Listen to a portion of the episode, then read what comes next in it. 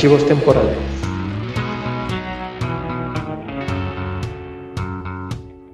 Érase una vez una película que salió del horrible título de culto para entrar a la categoría de clásico, porque es una película amada y querida igualmente por propios y extraños. Hoy vamos a hablar de Nightmare Before Christmas, del extraño mundo de Jack, o de Pesadilla antes de Navidad, como usted le quiera llamar, aquí en Archivos Temporales. Estamos, nos pusimos navideños, pero no podíamos dejar nuestro lado oscuro, la verdad. Así es que, bienvenidos. Yo soy Héctor McCoy y los saludo como siempre, esperando que se encuentren muy bien. ¿Y quién mejor para platicar de esta película que el experto y escritor de ciencia ficción, el doctor Armando Saldaña? Armando, ¿cómo andas? Bien, bien, aquí ya listísimo. Por, por azares del destino me volvió a tocar ser el invitado de el programa de fin de año, el programa navideño que hacemos todos cada, cada temporada, básicamente. Sí, El episodio de extravaganza que hacemos cada año. Y bueno, la, la, gente que es seguidora de largo colmillo del programa, no creo que les pille por sorpresa que yo soy el invitado, pues porque esta semana tembló y tembló y tembló en, en México hasta el cansancio y siempre que yo vengo al programa, pues ocurre eso. Entonces espero que, ok, perdón por, lo, por el movimiento, pero aquí ya me tienen para platicar otro, otro fin de año en este podcast. Oye, sí, de veras que sí estuvo temblando casualmente siempre que vienes a cerrar el programa, como que hay algo raro, ¿verdad? Frío, sí, extremos, o, sí. o tiembla, o, o, te sacas es, la es el destino, recordando a la gente que ya viene el programa de, de, Armando de fin de año. Sí, y hoy, hoy sí es de fin de año, porque antes ah, nos poníamos así de, ay, las películas acá de ciencia ficción, hoy sacamos las, las esferas, el pino, Sí. Pero oye, a ver, esta película, ¿tú cuándo la ves? ¿En Halloween? Porque es antes de Navidad o cerca de las Navidades. Bueno, eso obviamente es al gusto del cliente.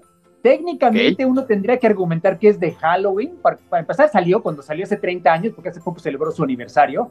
Salió en octubre de 93, es decir, la intención de Tim Burton era, era promoverla como película de Halloween que está bien porque hay menos películas de Halloween que de, que de Navidad, aunque por supuesto hay bastantes, pero obviamente yo conozco muchísimas personas que la ven en Navidad y pues obviamente, para empezar, en el título viene la palabra Navidad, no, en ningún momento se menciona Halloween, entonces pues me parece a mí que es para cualquiera de las dos fechas. Yo honestamente la veo, bueno, ya no la veo tan seguido como antes, ya la había visto quizá demasiadas veces, únicamente la vi para, para este programa, pero yo creo que la veía un poquito más para Halloween.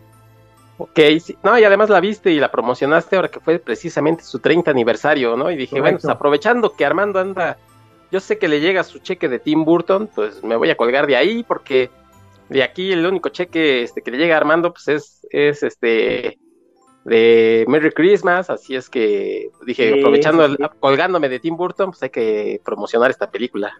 Bueno, no hay que hablar mal de los productores, ¿no? O sea, la gente que está viendo el video de este programa, no solo el audio, pues la playita que ven atrás de mí, de Héctor, pues es ni más ni menos que Cancún. Aquí nos trajo la ¿Eh? producción para filmar este episodio. Entonces, mientras ustedes están congelando, nosotros estamos aquí en el solicito platicando de la Navidad.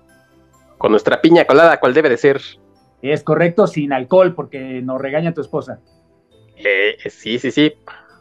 Pura agüita de coco. Oye, Armando. Correcto. A ver, vamos, Ajá. a, vamos a empezar. Wing. Sí, guiño, guiño.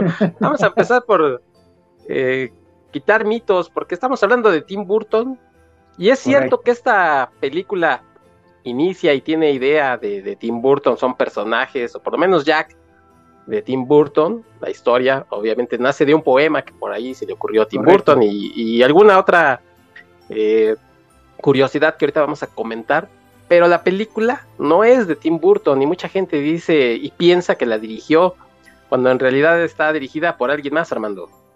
Sí, no, esta, esta obra es la creación de ni más ni menos que Henry Selick, que creo sí. que hoy en día de, en animación de stop motion es como que el director, pero pues por desgracia Henry Selick debe ser también de las personas más desafortunadas en el planeta, porque sí. en efecto, como tú mencionas, hasta el día de hoy, 30 años después, la gente sigue jurando y perjurando que esta película la hizo Tim Burton, la dirigió Tim Burton. En efecto, Tim Burton tiene mucho que ver, ahorita lo vamos a explicar con más detalle, pero no, no, no, la película es de Henry Selick, pero de nuevo, esto es algo que le ocurre con frecuencia, a eso me refería cuando dije que tenía mala suerte, porque también cuando hace como 15 años después la de Coraline, que es otra maravillosa película de, stop motion, pues sí. está que todo el mundo cuando escucha de Coraline, pues piensa en Neil Gaiman, no piensa en Henry Selick.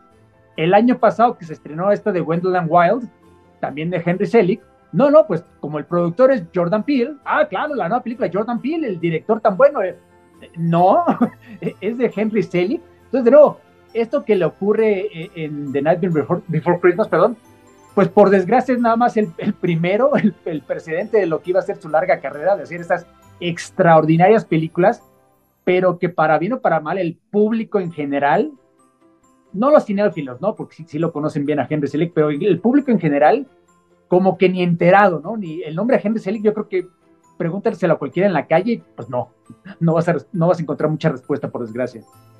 Sí, qué feo, porque ahorita vamos a platicar por lo menos de, de Coraline, que es de verdad una gran película. ¿Cómo no? Y, y lo que pasa es que tampoco es raro que, que a veces eh, eh, ciertos productos pues se cuelguen del famoso, ¿no? Porque están estos casos, por ejemplo, el de Steven Spielberg presenta y tan, tan, tan, tan, tan, y el carro, y, mucha gente dice, pues es película de Spielberg, pues no, es de CMX, ¿no? Ya saben de qué estoy hablando.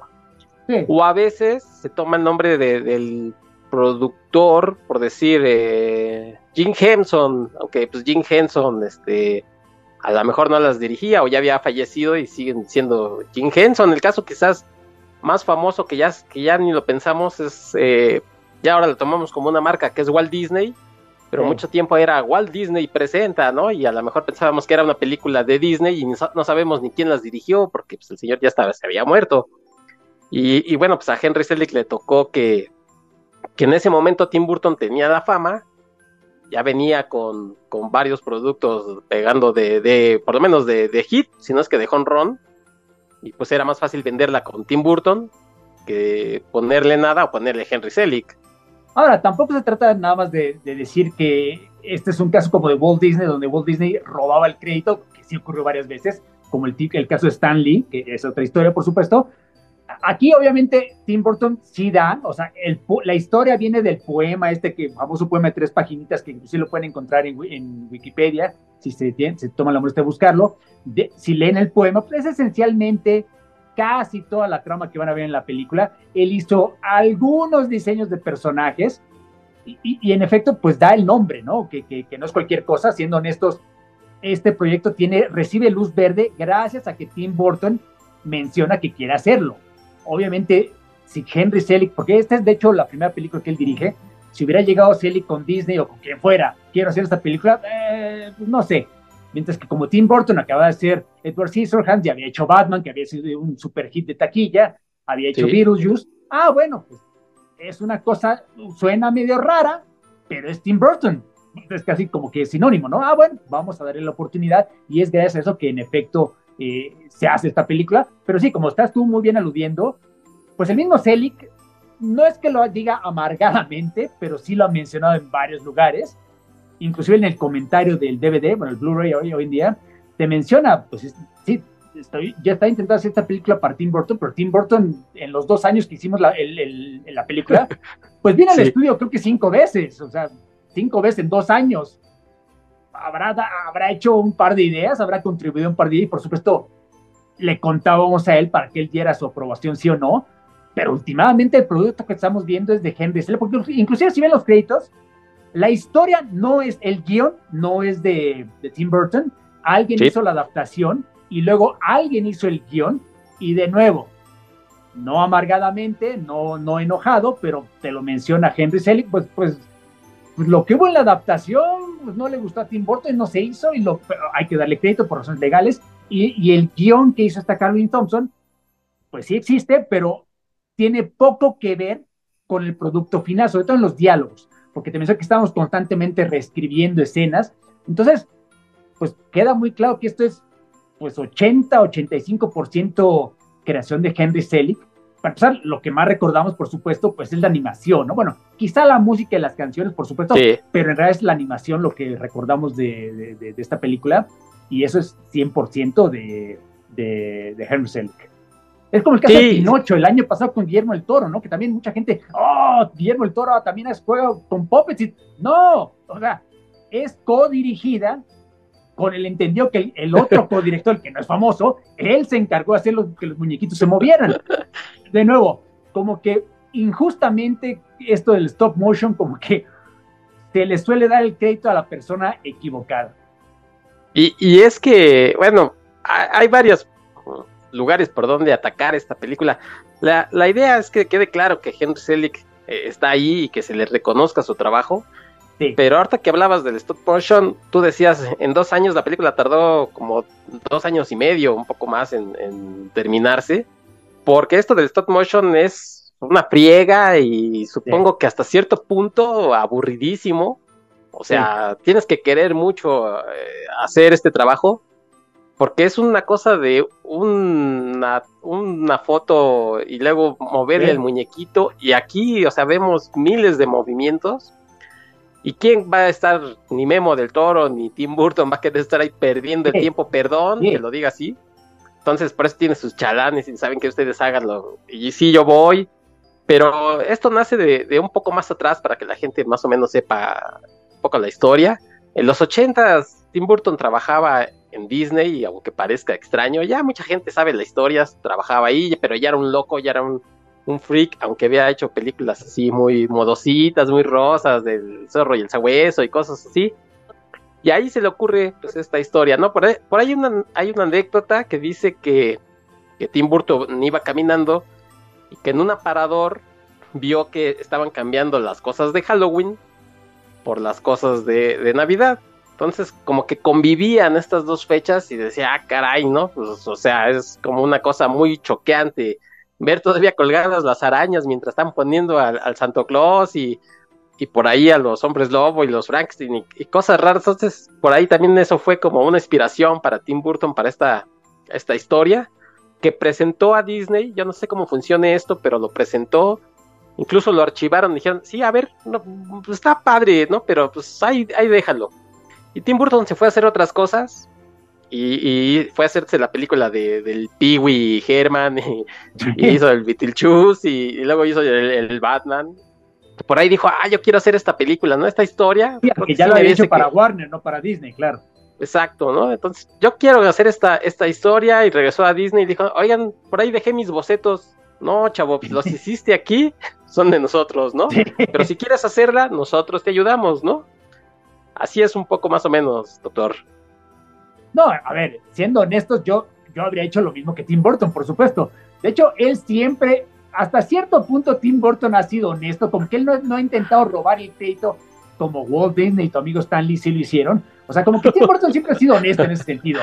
Porque él te dice, no, es que yo estaba ocupado en la preproducción de Batman Returns y luego inclusive la de Ed Wood. Sí, pero en algún momento te lo menciona, inclusive creo que hasta en Wikipedia te lo menciona. Sí, pero yo qué chingados va a estar ahí dos años. es aburridísimo lo de stop motion. las mismas palabras que tú usaste las usa Tim Burton. Es aburridísimo. A ver, creo que queda claro, aun si no son expertos de cine, por qué ahora se usa el CGI en vez de stop motion, porque hay poquísimas películas de stop motion. Por eso, cada vez que hay una película stop motion, pues todo el mundo presta atención porque, puta, ¿quién se tomó la molestia de hacer esto? en efecto es, es una chinga, perdón por la palabra, pero no se me ocurre otra Ahora, por supuesto, tampoco crean que se lo inventó Henry Selick. O sea, el stop motion existe desde puta, claro, desde antes del cine mudo. O sea, el ejemplo más clásico yo creo que es King Kong, la original, por supuesto, en los años El gorila, por supuesto, está animado con stop motion. Y hay anteriores, y luego, por supuesto, los ejemplos de, Ray Harryhausen, de Jason y los Argonautas, las películas de Sinbad, inclusive Clash of the Titans, la, original, por supuesto, en los 80. Sí, sí, sí. Muchos de los efectos es stop motion pero porque Ray Harryhausen era como Henry Selick, era un enfermo, a él no le molestaba pasarse las horas con sus muñequitos. el brazo de la hidra, foto, mover otro centímetro, el mismo pinche brazo, foto, luego mover el otro brazo y hacía Dausium. Un día se toma para que camine cinco segundos que se van a ver en la pantalla.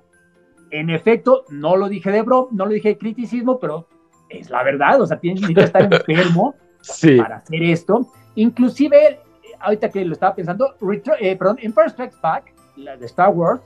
¿Sí?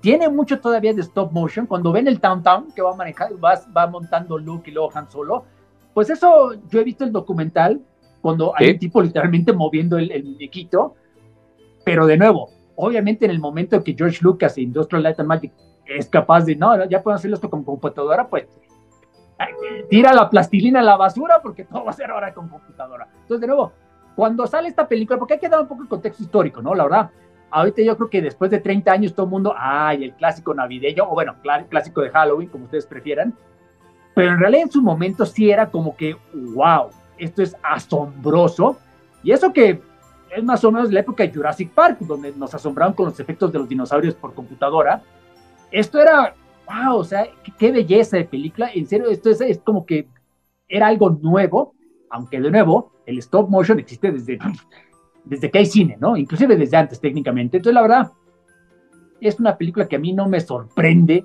que se haya vuelto un clásico. Lástima, sí, lástima que pues Henry Selick nunca, nunca ha recibido el crédito que merece. Aunque bueno, de nuevo, tampoco, ya para acabar la, respuesta, tampoco es como si Tim Burton hubiera robado el crédito, ¿no? De, nuevo, sí creo que es más co-creación que, que, algo, que muchas de las pelis de, del mismo Disney. Sí, oye, esto que, esto que comentas del, del stop motion también es cierto que, era un factor eh, en ciertos momentos de algunas películas para recrear el monstruo, este, sobre todo, ¿no? Este, como decías tú, la medusa, eh, los, esqueletos, este, el King Kong, incluso, incluso yo diría que, que en el regreso del Jedi, por ahí, eh, creo que este monstruo, el, el Rancor, creo que también era de stop motion. Mm. Todavía lo dudo, no, estoy seguro, pero creo que todavía se hizo alguna parte de stop motion. Pero bueno, el punto es que, que eh, El extraño mundo de Jack o Nightmare, Before Christmas es la primera película largometraje que se hace enteramente por stop motion, porque había, ya se habían hecho cortometrajes, por ahí estaba este de Jim y el, Durazno Gigante, que ya se había hecho así, y, y se han hecho, como dices tú, las primeras películas, los primeros efectos especiales se hacían así, ¿no? Porque pues obviamente no había computadoras, entonces era tomar fotografía, corte y pegar y así, ¿no? Sí, sí, claro. Entonces, esta película, y por eso yo creo que a pesar de que en un principio tuvo problemas, no fue así como que el gran éxito, le fue bien por ahí, pero, pero eran épocas en las que también el, VHS y este, este, tipo de cosas la iban este, aumentando su fama. Yo, yo debo de confesar que seguramente la vi en formato casero la primera vez. Y sí, fue así como de, eso está hecho por muñequitos, porque obviamente, como dices tú, los efectos especiales no daban para hacer, como ahora ya es más fácil animarlas así, con efectos especiales de, de computadora. Entonces uno se maravillaba, ¿no? ¿Tú cómo la viste, doctor? ¿Te acuerdas? ¿En tu casa? ¿En el cine Diana? Seguro, porque ya sé que tienes suscripción en el cine Diana. Te confieso que a pesar de que yo soy más joven que tú, yo sí, de hecho, la fui a ver al cine, al cine Diana, en efecto. Sorry, me queda una cuadra en mi casa, ¿qué quieres que yo haga? Sí. Bueno, o sea, bueno, te confieso que casi no la fui a ver, porque supongo que esto le va a caer de sorpresa al público, pero yo cuando vi los cortos, pues asumí que esto no era para mí. asumí que esto era demasiado cute, demasiado, ay, demasiado kawaii para mí. Yo en ese principio de los 90, pues yo veía perros de reserva, veía Pulp Fiction, veía asesinos por naturaleza. Ya ve, yo era tipo, tipo rudo. No, pero, por alguna razón me gustó lo que vi. Digo, digo la verdad estaba, estaba, padre el corto, lo que se veía. Pensé, pues va a estar muy, muy, muy, visualmente va a estar muy bien seguramente me voy a aburrir, no me van a gustar las canciones, porque además era musical, que también le va a caer sorpresa al público, tampoco es como que mi género favorito, pero vaya, pásatela rápido, pásatela rápido, fui. Y obviamente, pues quedé encantado, ¿no? Quedé maravillado. Sobre todo quedé, ahorita lo vas a platicar, ¿no? Pero, o sea, las canciones, caramba, yo sí no soy como nuestro amigo Paco, que sí es muy fan de, de los musicales, que se sabe la letra de todas los musicales, de todas las canciones de todos los musicales. A mí, la verdad, yo, muy contados musicales me han gustado. Este es uno de ellos. Sí, es de esas canciones que inmediatamente, bueno, ahorita lo vas a platicar, pero hay varias que yo estaba igual que el alcalde, como que cantándolas, no la letra, sino la música mientras iba viendo la película. Entonces, luego, creo que me, me, me, ganó honestamente esta película, porque no, no es solo visualmente, sino la historia. La verdad, la historia es una muy buena, puede ser muy sencilla, sí. pero creo que esta es su virtud, ¿no? Creo que no pretende ser más de lo que es y por eso mismo logra ser más de lo que es, aunque suene raro. Y la musiquita, la que, o sea, Danny Elfman, pues bueno, yo soy, siempre he sido fan de Elfman desde, desde su, no solo de su música, yo era fan de Oingo Boingo, por eso ya, ya balconeo lo viejo que soy. Entonces, ¿verdad? para mí, esta es de las grandes películas de todos los tiempos. Oye, eh, ya decía yo que, que hay varias, eh, varios lugares de donde atacar esta película, porque puede uno hablar del stop motion, puede uno hablar de los de la gente que intervino, puede uno decir si es una película navideña, pero efectivamente yo creo que sí es un musical, o sea, ¿qué te gusta? El 90% de la película están cantando, ¿no? Es un musical. Sí. El 85% están, hay música en la película. Y también podríamos empezar por ahí, ¿no? Decir, oye, pues este, esta es una película muy extraña porque, para empezar, le, le, le habla a la mejor a la gente que le gustan las películas de Navidad, a la gente que le gustan las películas musicales, pero le, pero le llama también a la gente que, que por dentro o incluso por fuera es tarqueta o, claro. o, le, o le, gustan las claro. cosas oscuras, ¿no?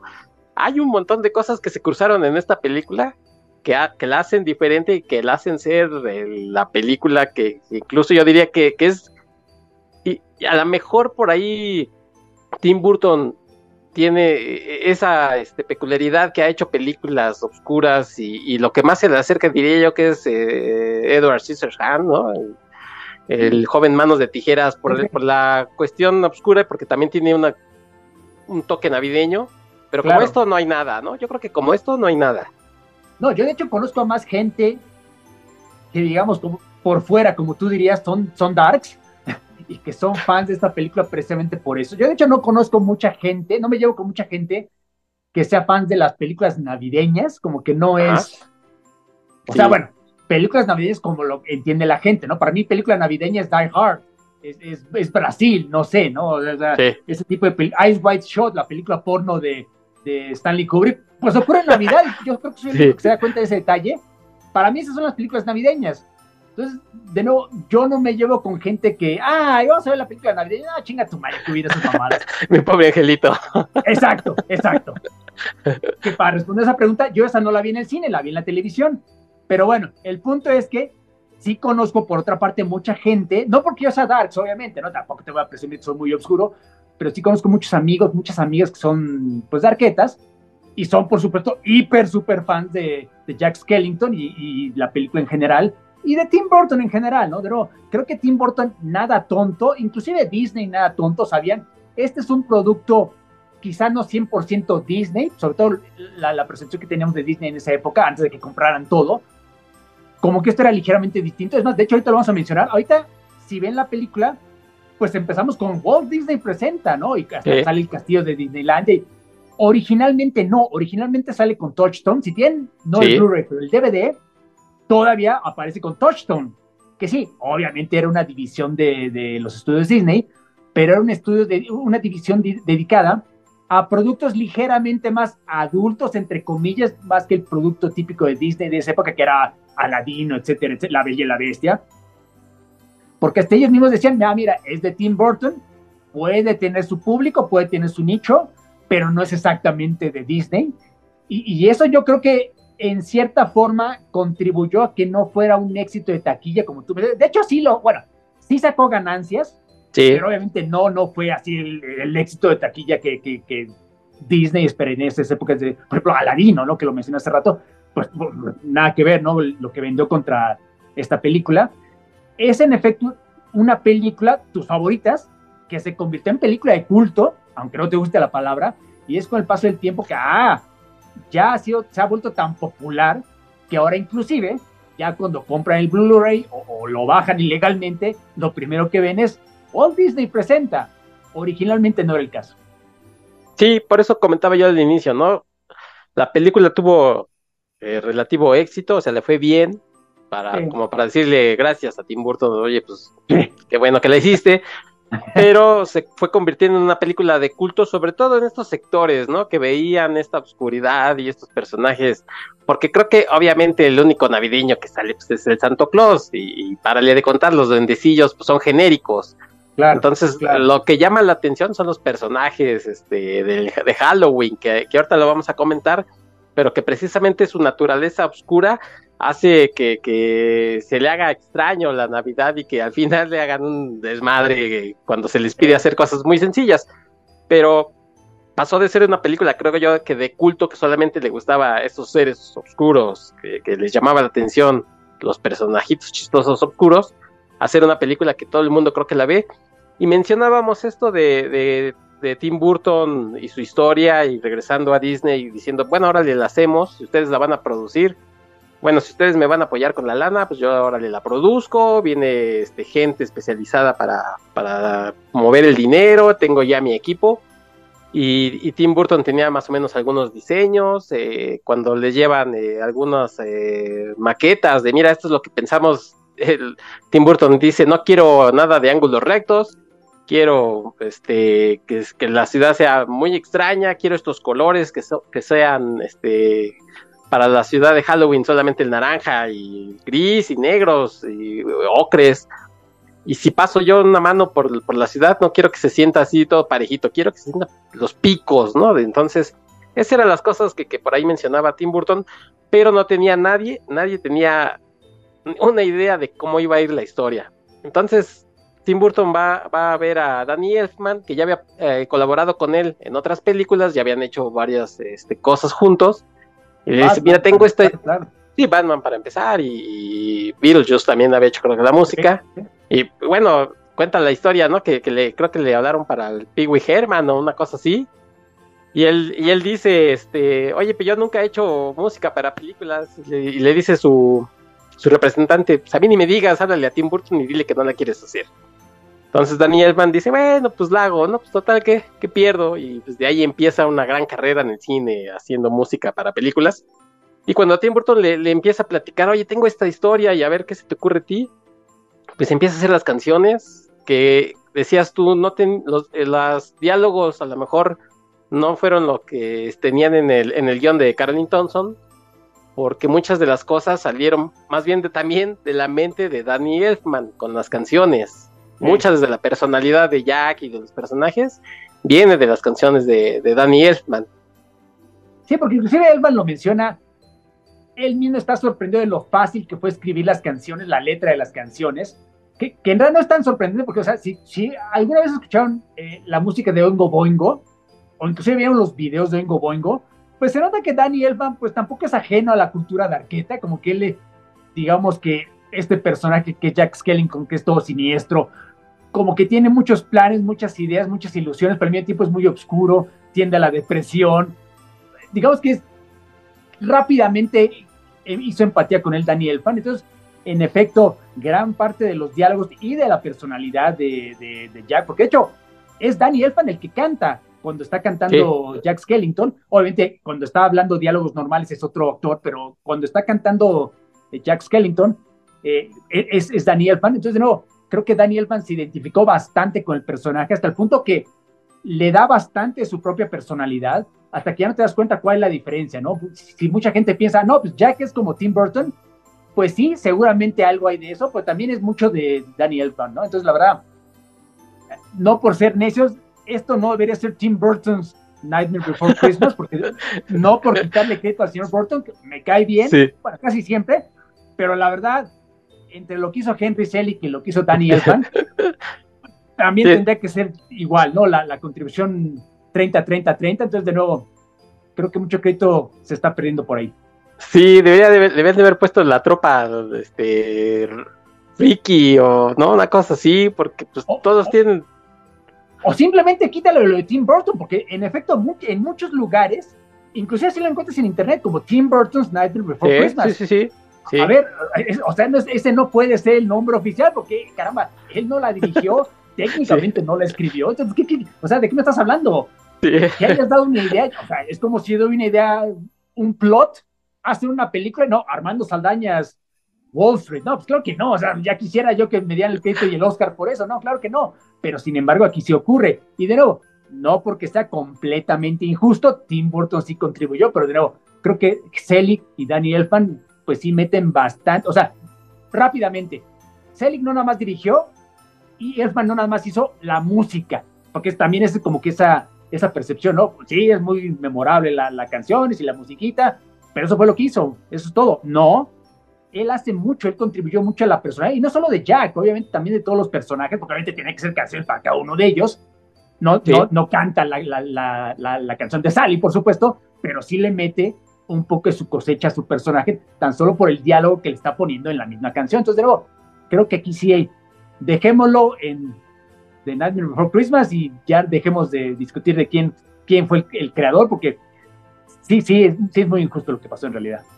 Sí, yo no voy a hablar de porcentajes, pero creo que sí, en gran medida es, es Henry Selick, Danny Elfman. Y sí. Y gente que hizo, este, escribió, y Tim Burton por ahí asomadito, ¿no? Nada más así. Y le damos eh, las gracias a Tim Burton por conseguir la lana del estudio. Creo que estamos de sí. acuerdo en eso. Oye, Armando, aquí sí, aquí sí, aunque me moleste, pero Oingo Bongo, ahí sí fuera un grupo de ahí sí de culto, ¿no? Yo la verdad, o sea, si me, si, bueno, si sí, ni los reconozco, si voy pasando en la calle y hice una canción de Bongo, ni sé que son ellos, eh, la verdad. Bueno, es que tú como niño de los ochentas que creciste con MTV, pues deberías no, recordar el montón de videos que... Con Parchis y Timbiriche, pues, ¿para qué no, soy? Pues, no, pero eso, eso era Televisa. ya, le, ya le apagaron más de dos. No, no. No, no, regrésele, no es cierto, yo sí oía yo este, otras cosas, pónganle, por favor. Bueno, no, no, ya, no, ya hablando en serio, estoy de acuerdo, obviamente no era tan mainstream, tuvo algunas canciones que se hicieron conocidas por el público en general, por ejemplo la de Dead Man's Party, que, que de hecho es, es muy darqueta la, las lyrics, es una fiesta de fantasmas, etcétera, etcétera, que, que, pero es famosa esa por una película que hizo con Ronnie Dangerfield en los ochentas, que no viene al caso. El punto es que sí se dio a conocer por un par de canciones, pero en efecto la gran mayoría de las canciones de Oingo Boingo pues no son, pues no eran de la rotación común de MTV. Yo creo que si somos honestos, conocemos hoy en día a Daniel Van por, por, por, su trabajo en las películas y sobre todo por las, por las que hizo con, con Tim Burton.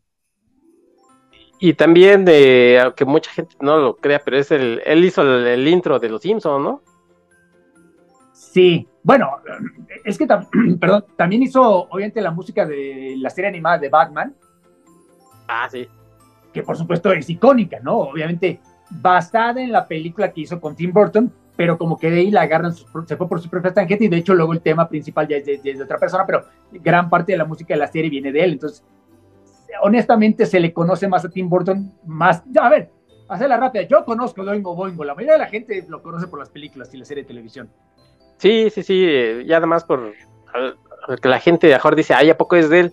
Spider-Man también hizo este Danny Elfman, este Hombres de Negro, este las de sí, claro. la de Hulk, ¿no? Muchas cosas niñas planta de los simios, obviamente. Hubo un, hubo una época por ahí que se peleó con, con Tim Burton y ya no, ya no quiso trabajar con él, luego ya otra vez hicieron las paces. O sea, hace un montón de cosas. Y ah, no estoy seguro, pero casi, casi sí, porque además es muy parecido, pero esta serie de Flash de los 90, estoy seguro que es de Danny Elfman, ¿no? Era muy, era, incluso era el tema muy parecido al de Batman, pero bueno, pues a riesgo de, de, de confirmarlo al rato, pero este, regresando a, la película de Jack, eh, esto que mencionabas, ¿no? De que Tim Burton le dice, pues aviéntate tú la musiquita, empieza a hacer incluso las canciones, dice, hice esto, y le va presentando las, las canciones, las va cantando y, en algún momento Tim Burton dice, tú las vas a cantar y eso va, tu voz va a quedar grabada en la película, ¿no? No te preocupes, tú vas a ser Jack. Incluso graba los diálogos de Jack y una vez que, que la gente eh, lo ve y, Henry Selick ve a, Danny Elfman hacer los diálogos, le dice, pues cantarás muy chido y ahí sí le metes mucha pasión, pero para actuar estás negado, mano. Entonces, eh, como dices tú, cuando canta es, es, Danny Elfman, pero cuando habla, los pocos eh, parlamentos que tiene hablados, es este actor Chris Sarandon, que seguramente sí. es más conocido por eh, La Princesa Prometida, le pusieron ese, el, el príncipe Her Huppendorf. ¿no? Es él y tiene mucho, un montón de cosas, pero seguramente por esa película mucha gente lo conocerá. Bueno, es que obviamente aquí en realidad no te enteras que es Chris Sarandon hasta que ve los créditos, ¿no? Honestamente no tiene una voz tan, tan distintiva como para que digas, ah, claro, es Sarandon. Ya cuando ves su rostro, eso lo tienes que investigar por tu lado, en, línea, ya cuando ves su rostro seguramente la gente lo va a reconocer de otras tantas películas. yo lo recuerdo sobre todo por Dog Day Afternoon, pero supongo que mucha gente lo reconoce de lo que tú mencionas. Y por ahí poca gente conocida en las voces, ¿no? Bueno, este. Bueno, está... Catherine O'Hara sí es conocida. Sí, es que hablando de pequeño Angelito, mi, pobre Angelito, pues es la mamá de, del Macaulay Culkin. Y también sale también en, exactamente, exactamente. Es la mamá, es, también hace de, la señora, la mamá de en Beetlejuice. Sí, y hace poco por ahí la vi que le dio sus. Ahora que develó su estrella, el Macaulay Culkin, ahí en Ah, por ahí cerca de nuestras estrellas, en el paseo de Hollywood, este, que nos dieron para hacer este programa Armando, le dieron su estrella a Macaulay Culkin. Por ahí estuvo también la señora, ella fue la que dio el, eh, el speech para. Bueno, esos chismes de ventaneando, ya solo tú te lo sabes, no vi cuando le dieron su estrella a, la señora, bueno, a Macaulay Culkin, ah, perdón, pero sí. sí recuerdo cuando fuimos a nuestra eh, presentación de nuestras estrellas, pero en mi contrato decía que no está cerca de Macaulay Culkin, ¿eh? No, no veas sus mamadas. nuestras manos están cerca, pero de otros chavitos que pusieron sus manos en cemento fresco ahí en, una escuela. Yo vi que al lado mío estaba Nicholson, no sé al lado tuyo quién estaba. ¿eh? no, estaba este, Snoopy y Charlie Brown. sí. Oye, y pues digo, la verdad es que poca gente conocida. Paul Robbins por ahí hace una vocecilla. Este, el alcalde es un actor que también sale en este un gordito que sale por ahí en alguna película de Tim Burton, creo que también. el que hace del Doctor Finkelstein es este William Hickey que sale en Princess Honor y en alguna que otra cosa rara, pero sí, en realidad ninguno es actor conocido. Yo, yo honestamente recuerdo a, a Sarandon y a Catherine O'Hara y nada más, ¿no? O sea, ya cuando investigué que quién era el doctor y era Finkelstein, eh, este William Hickey, ah, bueno, ok, claro, claro. De hecho, sí reconocí la voz ya después de que me di cuenta quién era él, ¿no? Pero en realidad, ¿estás de acuerdo que ninguna voz es como que digamos muy conocida? Y creo que eso funciona, ¿no? Porque hoy, ahorita está muy de moda que si es una película animada, o inclusive si es película japonesa, y los gringos como no leen subtítulos, la tienen que doblar al inglés, pues contratan a gente famosa y creo que eso echa a perder, porque luego, luego reconoce la voz de De Niro o la voz de Taylor Swift, entonces, ay, como que te saca de la historia de alguna manera.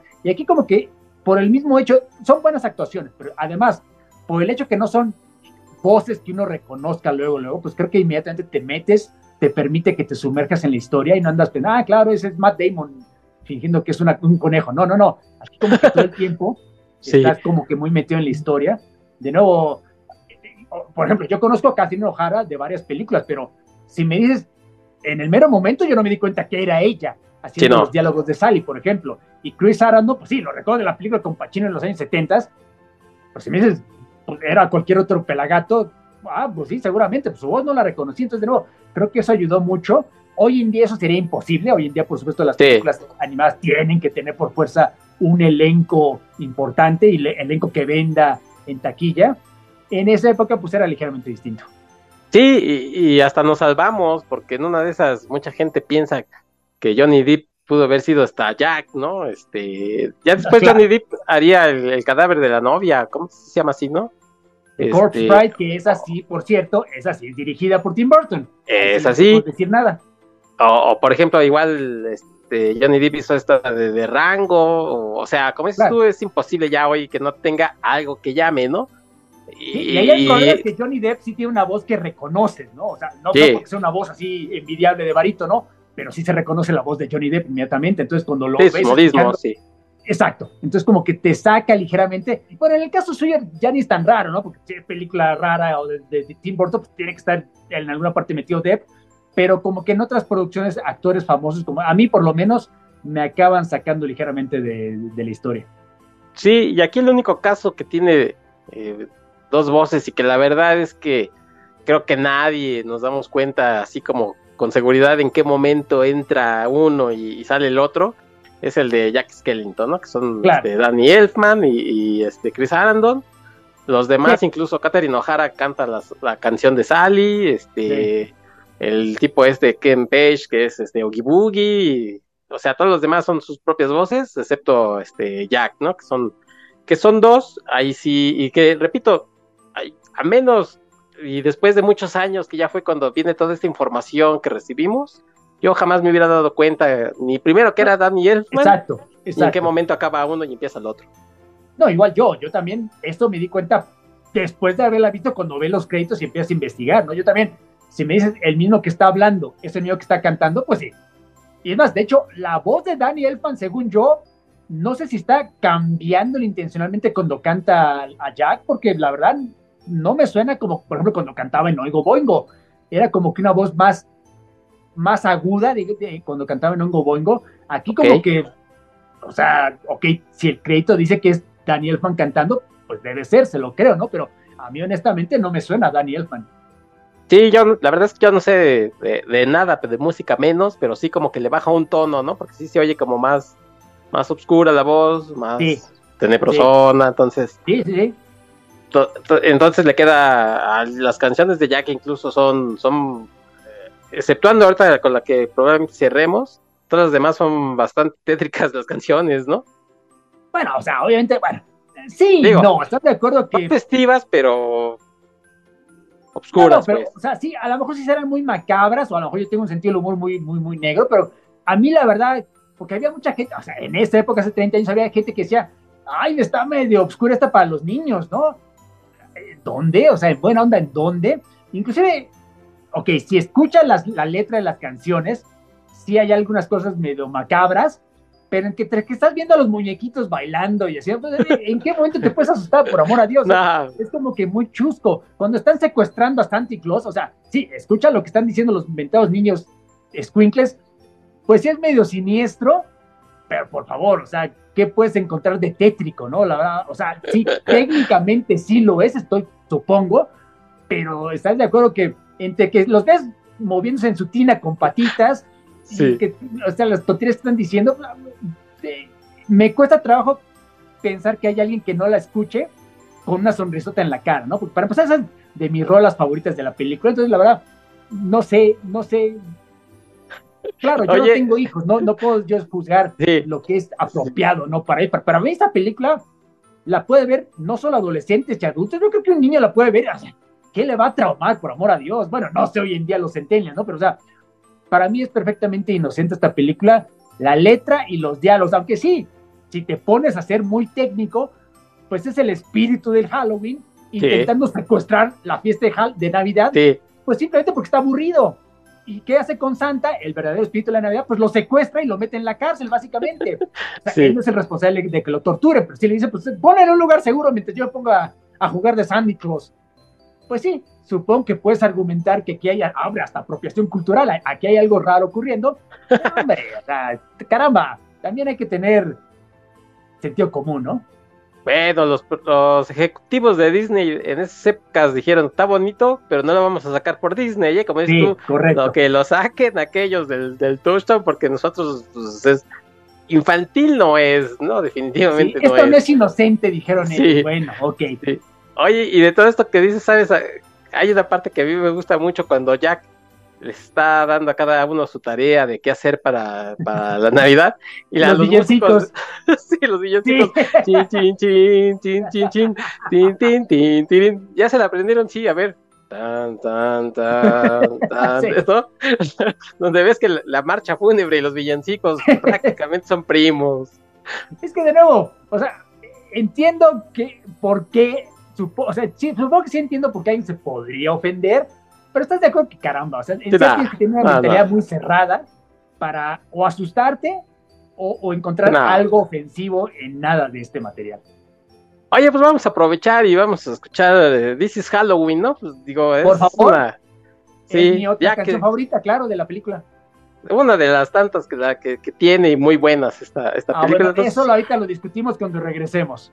Ah, bueno, vamos a This Porque no todas las canciones me encantan, ¿eh? De esta película vamos con esta y ahorita el doctor y yo nos vamos a poner los guantes.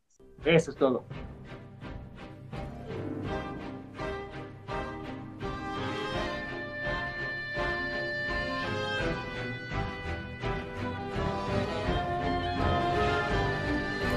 boys and girls of every age.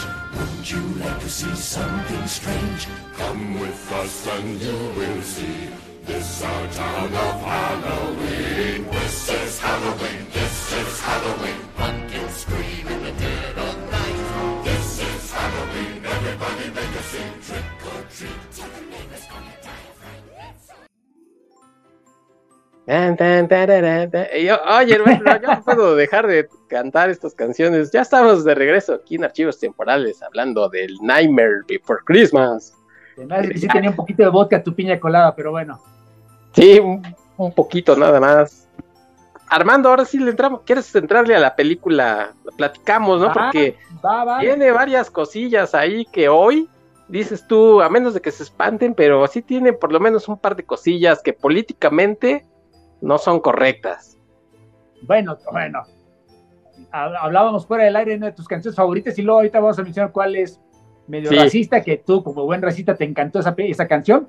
Pero bueno, la película puedo hacer un resumen muy breve porque obviamente asumo que todo el mundo la ha visto, todo el mundo la conoce. Es básicamente, empieza obviamente con esta maravillosa canción que acabamos de escuchar, la de This is Halloween, que es de mis dos favoritas de, de toda la película. Cuando todos estos fantasmas y brujitas y esqueletos que viven en Halloween Town están celebrando otro Halloween exitoso, porque ellos son los encargados de organizar el Halloween para todo el mundo todos los años. Y por supuesto su rey, que es Jack Skellington, eh, del Pumpkin King, el, el rey de este lugar, que te mencionan que está muy orgulloso de haber logrado otra, otro Halloween exitoso, pero como que él, ya cuando está en privado, se aleja del público porque todo el mundo lo aplaude y lo quieren mucho y lo admiran.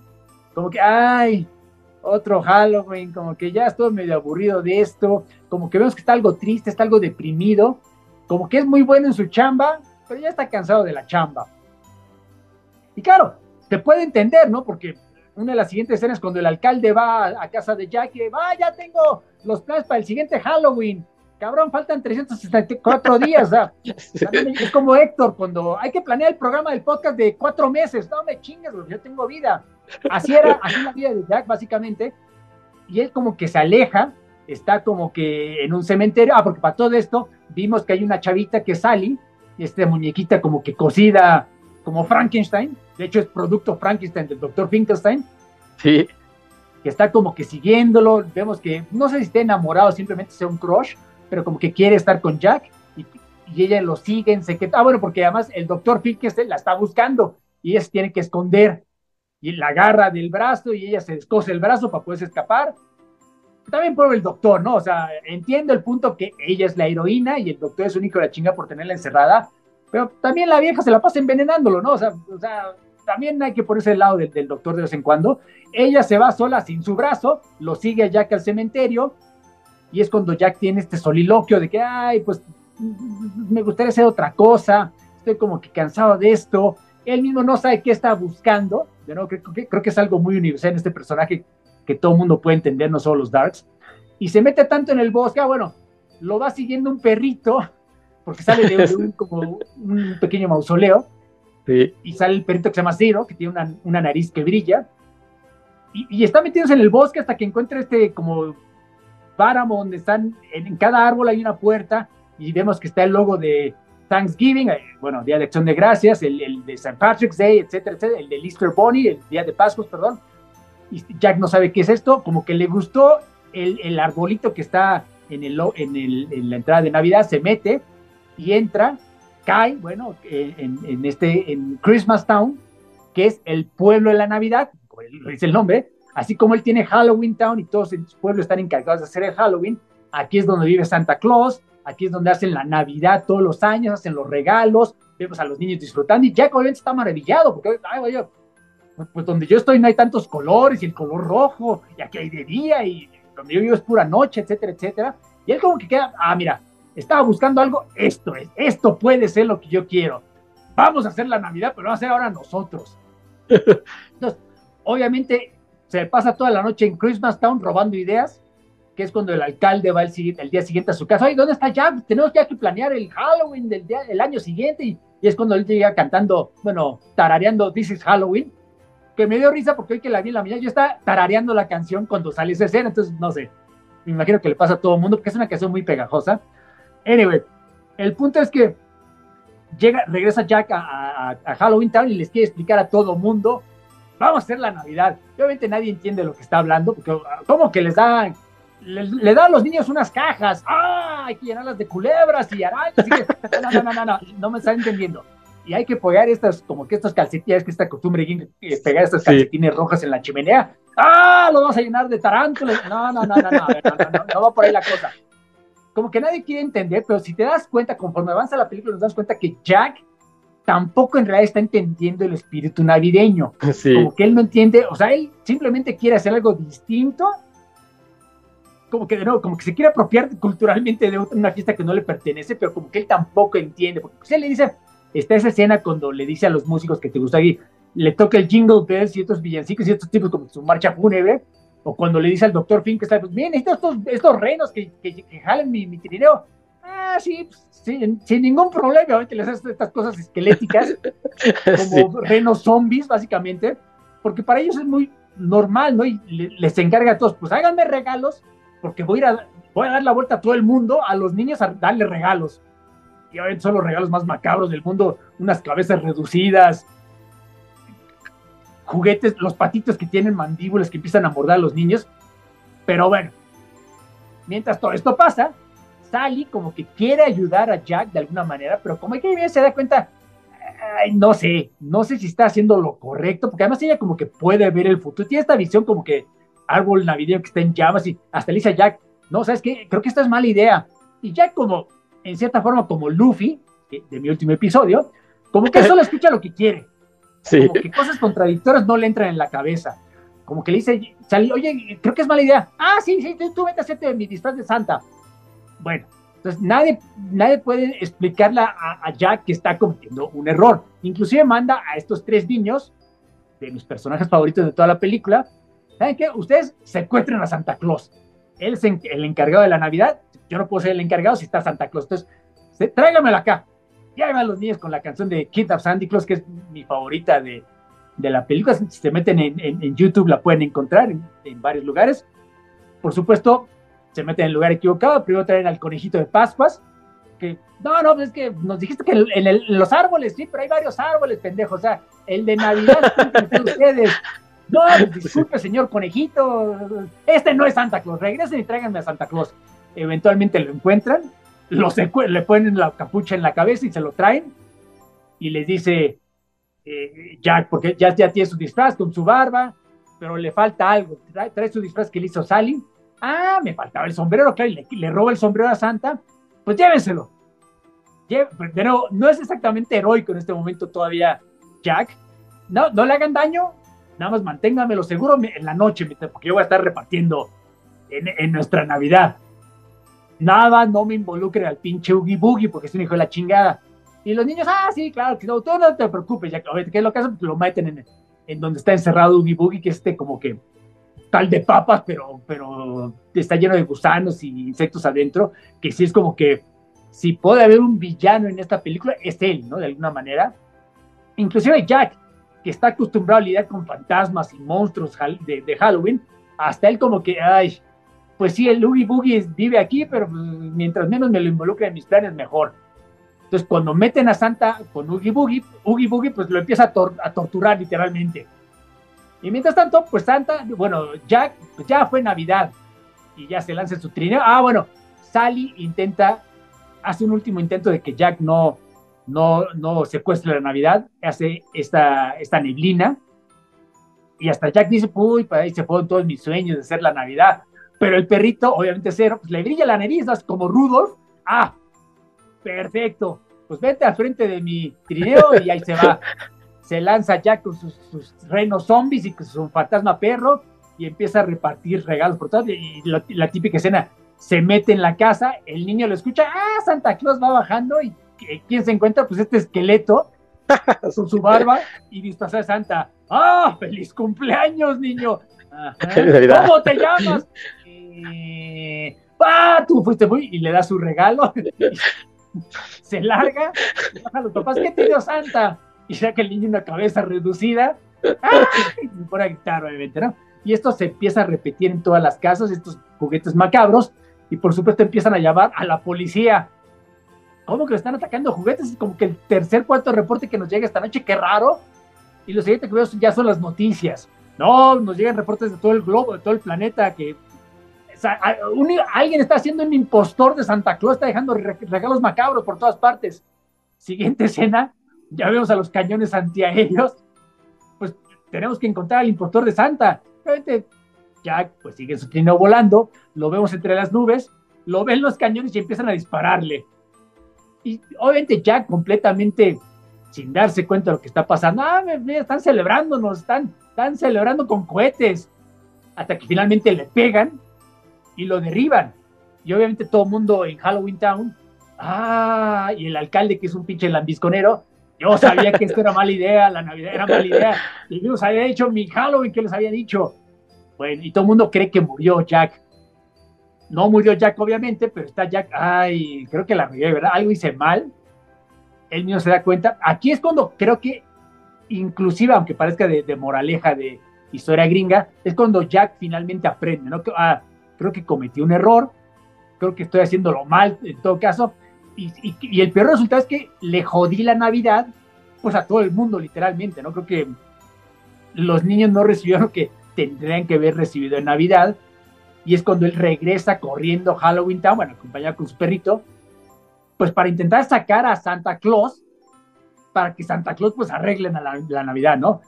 Mientras todo esto ocurre, por supuesto, de nuevo, les Oogie Boogie estaba torturando al pobre Santa Claus. Sally lo intentó liberar, pero pues no pudo. Boogie Boogie, pues, está cabrón. De hecho, ya los tiene a los dos amarrados. Los va de hecho, ya los va a matar, los va a, los va a echar a, un pozo ardiente. Y es cuando llega Jack, lo salva. Y de hecho, bueno, lo salva porque se pelea con Oogie Boogie y lo, de, lo, lo deshilacha, perdón.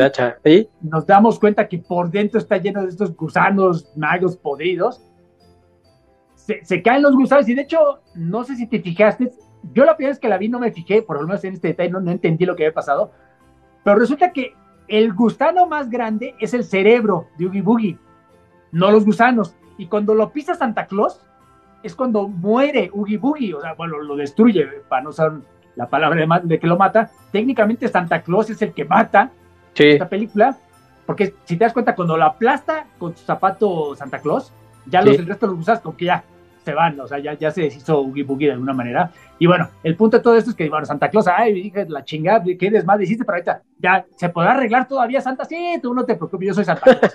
sí, sí, sí, Santa Claus puede ir a todas partes del mundo, en, todas las chimeneas cabe, simultáneamente, ¿no? Tiene godlike powers. Y, hasta, y es cuando finalmente se queda Jack ya solo con Sally. Pues bueno, después de todo, no es tan mal, Santa Claus se encarga de la Navidad, yo me encargo del Halloween. Finalmente se da cuenta el obvio ya que, además Sally pues, como que tiene sentimientos hacia él, como que quiere algo con él. E, inclusive en la película no se ve, pero en el, en el CD, en el CD del soundtrack de, la película, hay un epílogo donde te mencionan que Santa Claus regresa a Halloween Town y ya tiene hijos, Jack. Sea, te da a entender que, pues sí, sí, ya, ya consumó, ya, ya, ya, ya tiene pareja Sally como que acabaron felizmente, porque aquí la película acaba en que Santa Claus de alguna manera acaba salvando la Navidad, ya hasta nos llegan los reportes por televisión de que, ah, ya, ya están llegando los regalos verdaderos a los niños, la Navidad se ha salvado, y casi casi para demostrarle a, a, Jack que sin rencores por lo que me hiciste, que me secuestraste y casi me chingaste el negocio, pues hace que empiece a nevar en, en Halloween Town, y acaba la historia con que está cayendo la nieve en, Halloween Time. Por supuesto, todo el mundo, que es esta que está cayendo del cielo? Nunca habíamos visto nieve, etcétera, etcétera. Entonces, es como que un final, pues muy bonito, la verdad. Es una película que, ok, entiendo que hay escenas que quizá a Disney le hayan sacado, pues no sé si esto es para los pequeños, pero pues estás de acuerdo que es como que una historia adorable. Todos los personajes, no solo Jack, inclusive los, los que técnicamente son los villanos, como los tres niños, a mí me caen muy bien, por ejemplo, el doctor Finkelstein, que, que de nuevo, o sea, sí entiendo, él creó a Sally, o sea, literalmente la construyó pieza por pieza como el doctor Frankenstein, pero como que él, sí quiere, o sea, no, no, estar de, no tenerla de pareja, sino casi casi tenerla como su hija o su asistente, y ella no quiere, no porque odia al doctor Finkelstein, sino simplemente porque ella está aburrida, creo que es lo que le hace tan atractiva al, al espectador, que Sally lo que quiere es pues vivir, o sea, no quiero estar encerrado en tu torre del científico loco, quiero salir, quiero vivir, quiero hacer algo. Por eso, en cierta forma, como que se identifica con Jack, ¿no? Que Jack se da cuenta que tiene aspiraciones y hasta frustraciones que no ve cumplidas. Ah, pues ella como que se identifica con ello. Entonces, no, creo que todos los personajes, de alguna manera, pues yo creo que cualquier persona puede hacer conexión con ellos, ¿no? Incluso el alcalde, pues es un personaje menor, pero es un personaje simpático, ¿no? Desde que lo ves de nuevo, tarareando la canción del principio de This Halloween, como que cae bien. Y luego como que él es el comedy relief, como, ay, yo les dije que la Navidad era una mala idea, eh, se los dije, se los digo, o sea, como que cae bien de alguna manera, e inclusive Oogie Boogie, que es el, digamos, el villano, entre comillas, de, de, de, la película, pues es atractivo de alguna manera, o sea, no es un villano normal, o sea, puedes argumentar que es un villano de una sola nota, porque es muy malo, y, nada más, no hay nada que lo redima, pero inclusive el diseño, inclusive su canción, que a ti te gusta tanto porque eres un racista, como que funciona muy bien, ¿no? Es de las que yo también rescataría de esta película, porque antes del, del, intermedio mencioné que no todas las canciones me gustan. No es que tenga problemas con ninguna, pero si le soy muy honesto, me gusta This is Halloween, la primera, me gusta Kidnap Sandy Claus, me gusta la de Oogie Boogie y la de What's This, cuando encuentra a Jack eh, el pueblo de, de, la Navidad, y ya. O sea, con eso me refiero que son canciones que yo estoy tarareando inclusive después de que acabó la película, la recuerdo. más, hoy en la noche seguramente no voy a poder dormir porque lo voy a tener adentro estos, estas canciones como jingles. Esto es por culpa tuya. Pero las otras 10, 12 canciones, en efecto son bastantes, son como 20 canciones, no sé. Me gustaron, pero sin encantarme, ninguna la tarareo. Es más, si me preguntas ahorita cómo va la de eh, Making Christmas, no me acuerdo. Entonces, de nuevo, asumo que obviamente la virtud de los musicales y que cada quien le gusta una canción distinta, a otros les habrá gustado otras canciones más que a mí, pero tú dime a mí qué canciones son tus favoritas, estoy seguro que van a ser distintas que las mías. No, son básicamente pues, las mismas, porque creo que son las, las más pegajosas y las que más llaman la atención. Y en este programa, doctor, la verdad es que, fíjate que me caes bien, doctor Armando Saldaña, así es que Mira, ahorita vamos a entrar a las incidencias de la película, pero ¿qué te parece si escuchamos pues Kit Up de Sandy Claus? Por favor. Y eh, anécdota y curiosidad, fíjate que yo nunca, yo nunca he visto la película en español, siempre la he visto este, en su idioma original, pero sí la he visto con subtítulos. En los subtítulos, eh, en la traducción del Sandy Claus, porque sería algo así como Sandy Garras, ¿no? Es muy parecido a Santa Claus, Sandy Claus, Klaus de Garras, eh, le ponen San Atroz. En el, subtitulaje le ponen San Atroz. Ah, mira. Y en, y en España le pusieron Santa Clavos. Entonces, pues ahí, ustedes escojan qué traducción es mejor, eh, San Atroz o Santa Clavos. Pero bueno, pues en el original. Que esto es información que me, me, cae muy bien porque yo no sabía ni lo de San Atroz ni Santa Clavos, ¿eh? la verdad. Esto es bueno, ya aprendí algo el día de hoy antes de que irme a la cama. Muy bien. Sí, entonces, pero el original es Sandy Claus, ¿no? Sí, claro, por supuesto. Nos vamos a escuchar Kidnap de Sandy Claus y venimos a. Los que tienen el video, los que son seguidores de aquí, me van a ver a mí bailar en la playa esta canción. Exactamente, y los que no, ya saben que las canciones completas las pueden escuchar en Evox. Si lo están escuchando por, por ah, eh, Spotify, pues discúlpenme que no las ponga completa, pero me arriesgo luego a que se enoje, amanezca de malas Spotify y me, baje el episodio. Así es que oirán un pedacito nada más. Pero regresamos a discutir algunas incidencias de la película. And one more thing. Leave that no account Oogie Boogie out of this. Whatever you say, Jack. Of course, Jack. Wouldn't dream of it, Jack.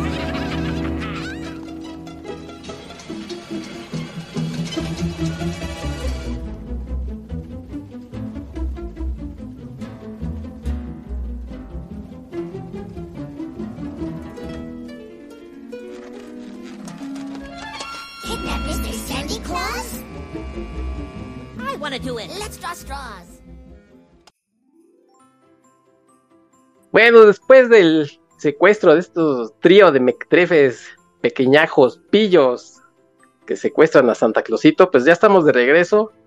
Doctor Armando Saldaña, ya hablabas tú de los personajes de, Jack, del extraño mundo de Jack. Aparte de, de, Jack y de Sally, que creo que es la gente que les gusta mucho, incluso el día de hoy mucha gente se sigue disfrazando de, de Jack y de Sally para los Halloweenes. Hablabas tú del alcalde que tiene esta curiosa dualidad de, dos rostros, todos puede manifestar como que estar muy contento o estar muy esquizofrénico ahí, este, neurótico, ¿no? Todo paranoico, así de, ay, las cosas salen mal. Voy a balconear lo viejo que soy, pero lo vi y pensé en ese personaje, no sé si tú recuerdas a Thundar el Bárbaro. ¿Sí? Thundar el Bárbaro tenía un enemigo que era Gemini, o sea, Géminis, que igual tenía su cara feliz al frente y giraba 180 grados y una cara enojada, que es como si tenía que madrear Thundar con él. Fue lo primero que pensé cuando vi al alcalde. Sí, sí, sí. Y, y comentar, por ejemplo, los músicos a mí se me hacen muy simpaticones, los niños estos, este... Block and Barrel, ¿cómo no?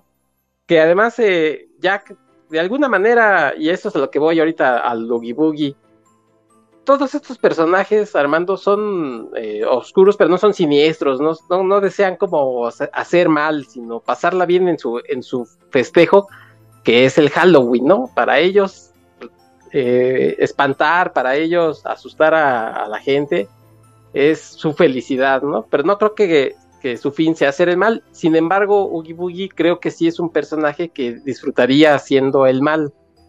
Y, y, en ese sentido, Jack cuando les dice, oigan, hagan y, secuestren a Santa Claus, pero no metan a, a Oogie Boogie en esto, porque ese canijo eh, es capaz de echarme a perder todo, ¿no? Incluso eh, es un poco como un exiliado, ¿no? Está en otro lado el Oogie Boogie. Y a lo mejor el, al único que medio respeta al Oogie Boogie, entre comillas, es a Jack, porque sabe que es el rey calabaza, ¿no? Es el líder. Pero en una de esas dice, ah, pues sí me le pongo al tú por tú a lo mejor a mí sí me hubiera gustado un poco más eh, que se ahondaran en la historia de Oogie Boogie. Eh, a lo mejor la gente no lo sabe, pero uno de los finales alternativos es que Oogie Boogie, eh, como dices tú, al deshilacharse, de ahí surgiera el doctor Frankenstein, que él era, iba a ser el malo, ¿no? Porque, bueno, pues por un lado estaba lo de Sally, que, que se va con Jack, y que este personaje tuviera como más trasfondo, ¿no? El, el Frankenstein pero eh, no les gustó y terminó siendo esto de los, de los gusanos y, que el Flinkenstein al final, en una cosa muy extraña, por decirlo menos, en este mundo, se crea una nueva asistente o compañera, como le quieran ustedes llamar, que básicamente es una copia al espejo de él mismo, ¿no? Incluso se toma la mitad de su cerebro. Sí y, se la va a dar a esta asistente. Sí, porque Finkelstein puede abrirse el cráneo y sacar cuando el cráneo se saca la mitad del cráneo. No vemos lo que crea, pero tiene la exacta misma Figura, que silueta. está vendado, pero bajo el, vendaje se puede ver la forma idéntica de, del doctor Finkelstein.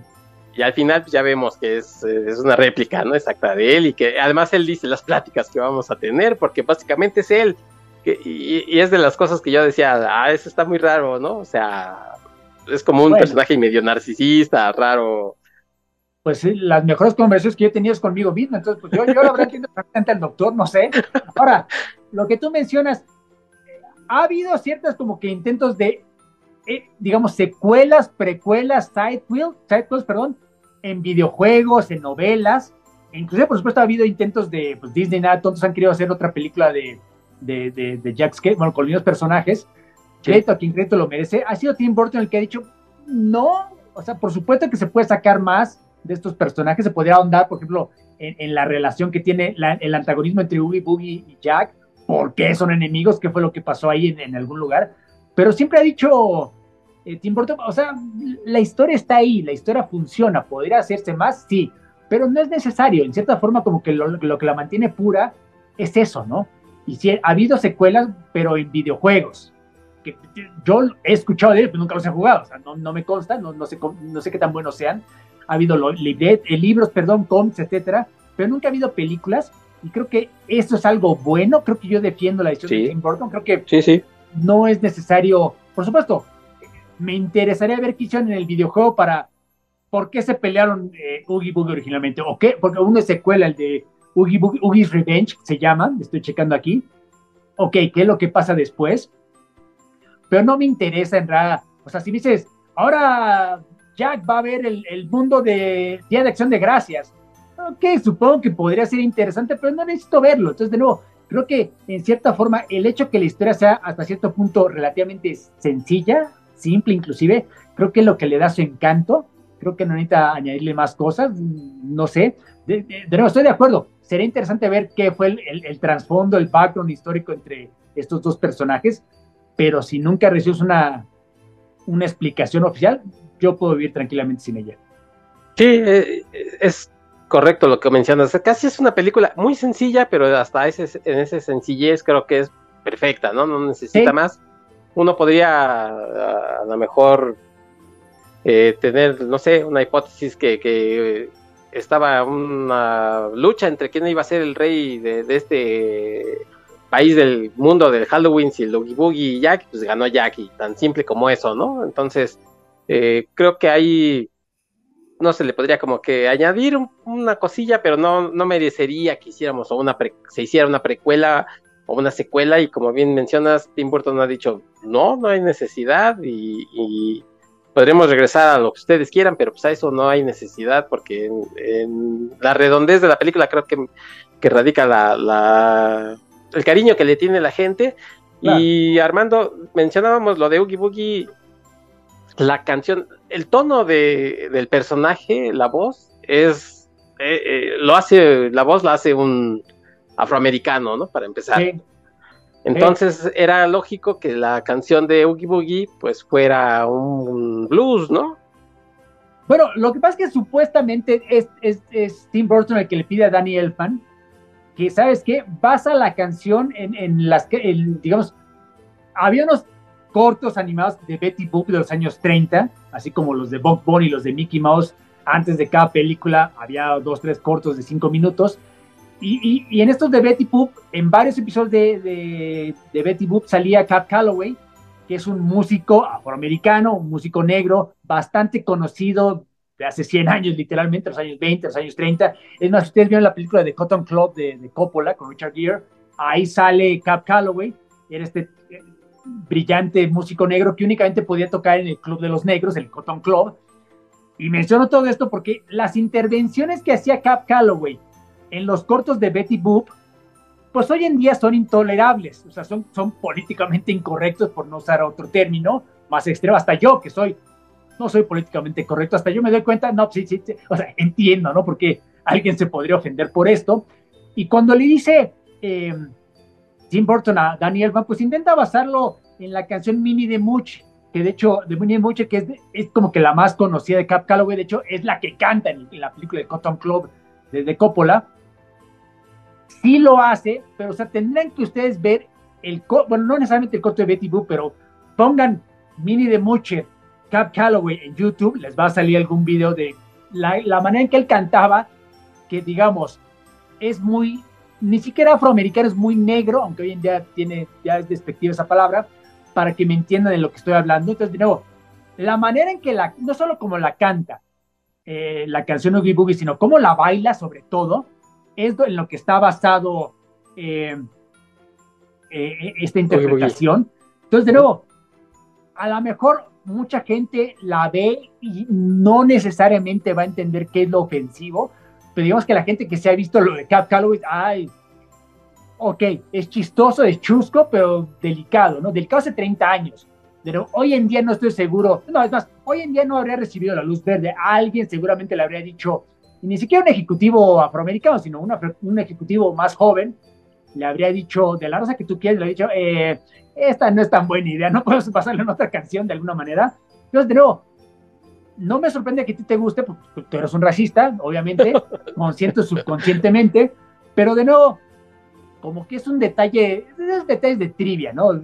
Asumo que la gente que está escuchando este programa y que ya han visto la película, a la hasta para ellos les cae de ligera sorpresa, ah, caray, yo vi la canción de Oogie Boogie, la recuerdo, no se me hizo así que digamos muy ofensiva, pero aunque si se fijan bien, pero no vean necesariamente el video de Cap Calloway, pero ahora que ya escucharon lo que les decimos nosotros, Vean cómo baila la canción eh, Boogie, cómo la canta y con este tono de voz muy grueso. De nuevo, como que sí se presta para algunos toques racistas, digámoslo de, otra manera. Entonces, de nuevo, pero, pero de nuevo, creo que eso ya es más para buscarle pelos al gato, ¿no? No creo que. Sí, no.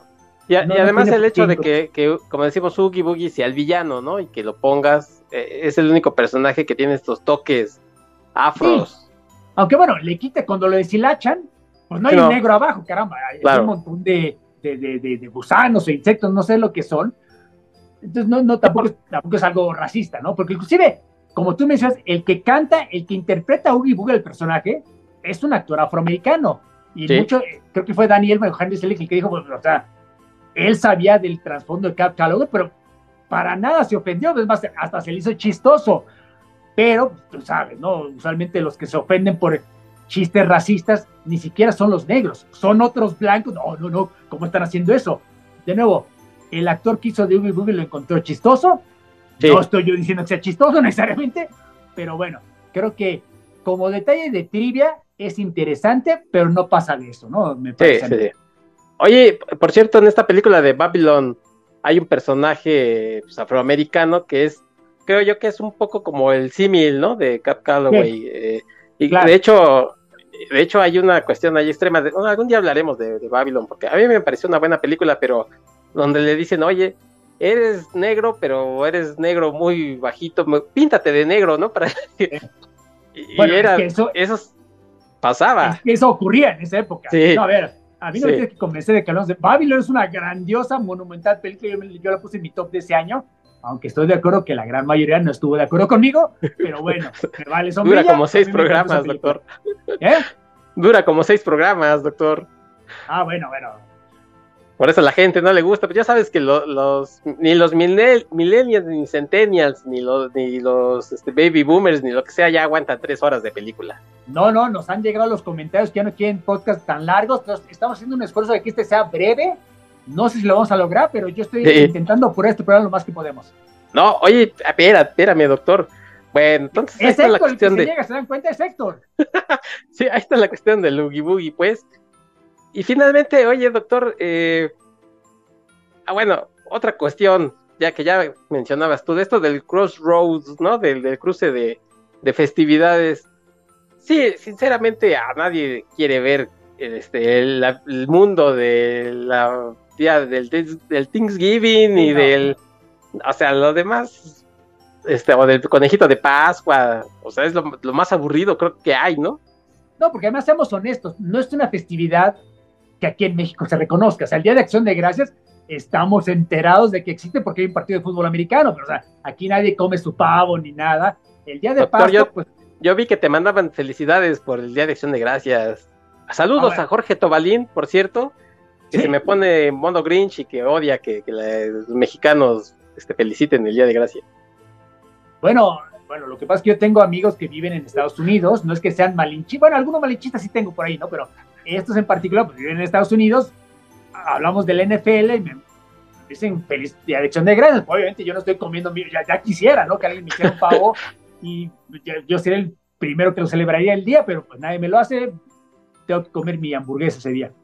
Sí, la, Navidad es creo la celebración más eh, universal, ¿no? Obviamente entendiendo. perdón, pero obviamente Thanksgiving no se celebra en ningún otro país más que en Estados Unidos, obviamente. Easter no se celebra en todas partes. digamos, si una, una película que celebra Halloween, bueno, el Día de Muertos y Navidad, pues tiene mucho appeal internacional en Latinoamérica, en Europa, en otros países, una de Thanksgiving, pues digamos que no tendrá tanto atractivo, aún siendo stop motion, aún siendo Tim Burton, aún siendo Daniel Elfman, aún Henry Selick, pues le iríamos a ver, pero digamos que no le iríamos a ver para ver de gracias. Entonces, para mí, como que eso no tiene mucho, mucho interés. Sí, sí, sí. Qué bueno que eligió el Christmas, el Jack, pues ahí estaba, ahí estaba la carnita. Oye, finalmente ya, pues, para ir acabando, porque creo que estamos ya tocando todos los puntos, esta cuestión que decía yo de la naturaleza de los personajes que que son freaks, que son raros, pero que parece que son incapaces de entender algo más de lo que ellos hacen, ¿no? Y, a lo mejor, no sé si es, no, no, me, no me quiero meter como, como decías tú, ay, meter este más de lo que de lo que nos están diciendo, ¿no? Sacarle ahí más jugo de lo que es, pero sí me parece que, que un poco Jack confía demasiado en su gente que le dice, ah, sí, ya entendiste, ¿verdad? Y entonces pues, los demás hacen lo que hacen por su naturaleza y Jack, como buen este gobernante, pues, los deja a los demás y él tiene otros datos y lo que me digas. Pero los otros son incapaces de decir, ah, lo colorido, ah, sí, los muñequitos. Para ellos es, ah, sí, que salgan de la, de la, como decías tú, de la bota, del, de la, este, del calcetín, que salgan víboras, ah, sí, que salgan de la caja de cabezas, incluso se lo dicen a Jack, le dicen, ah, sí, y espantan, y, y muerden, y pican. No, este güeyes, no es así el asunto. Pero los demás son incapaces, ¿no? De, salirse de su mundo. Yo, más que pregunta es, eh, ¿crees tú que, que, un poco Tim Burton es así?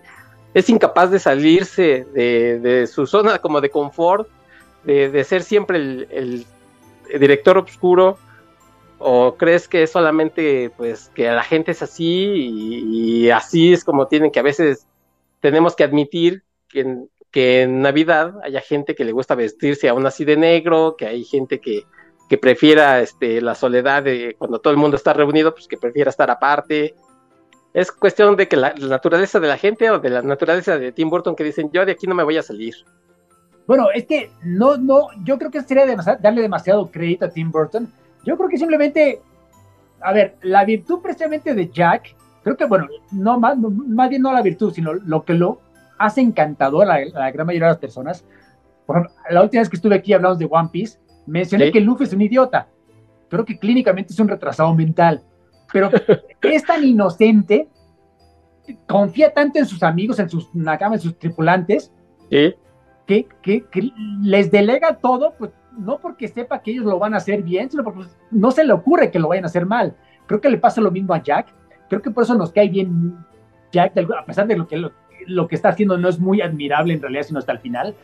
Pero, ¿cómo no te puede caer bien que háganme un villancico así? Ah, ok, ok. Y él no se da cuenta que sus propios músicos no pueden hacerlo, son incapaces de entenderlo. Son incapaces, a él no le entra. Es más, hay un momento muy simpático cuando él está intentando entender la Navidad y lo ves en su pizarrón ah, el árbol de Navidad, la raíz cuadrada del árbol de Navidad, más la división de los regalos, más Santa Claus, igual Navidad. Y ese de aquí habiendo la ecuación, pues no, no tiene sentido, no, pues claro que no tiene sentido, obviamente, hasta que finalmente él como que entiende, entre comillas, no, esto está muy complicado, mejor yo voy a ser Santa Claus y así lo vamos a resolver. Pues porque para él es algo muy sencillo, no pretende ser algo muy complicado. La película no intenta ser algo muy complicado. Sí, sí, es una cosa sencilla, sí. Claro, que creo que es, la virtud de la película. ¿Para qué complicamos algo que no necesita ser complicado? Que sus asistentes, sus achichicles no estén entendiendo nada de la Navidad, como que básicamente es Halloween, pero con color rojo y con regalitos y un moño negro, pero es exactamente Halloween. Pues claro, porque el punto es, como tú lo mencionas, ellos son hasta cierto punto los avatares, los espíritus del Halloween. No tienen por qué entender la Navidad si tú, estoy seguro que si Santa Claus y su gente de Christmas Town intentaran hacer el Halloween, pues sería un desbarajuste igual, de alguna manera, ¿no? No creo, ya para responder a tu pregunta, no creo que sea simplemente Tim Burton, ah, es que es el arquetipo y yo soy, no quiero mezclar, no, no, no. Simplemente él tuvo, ya sea por diseño o por accidente fortuito, tuvo el buen tino de, vamos a hacerlo muy sencillo esto, no puedes ser capaz de entender el personaje más allá de este punto, porque no tiene que entenderlo.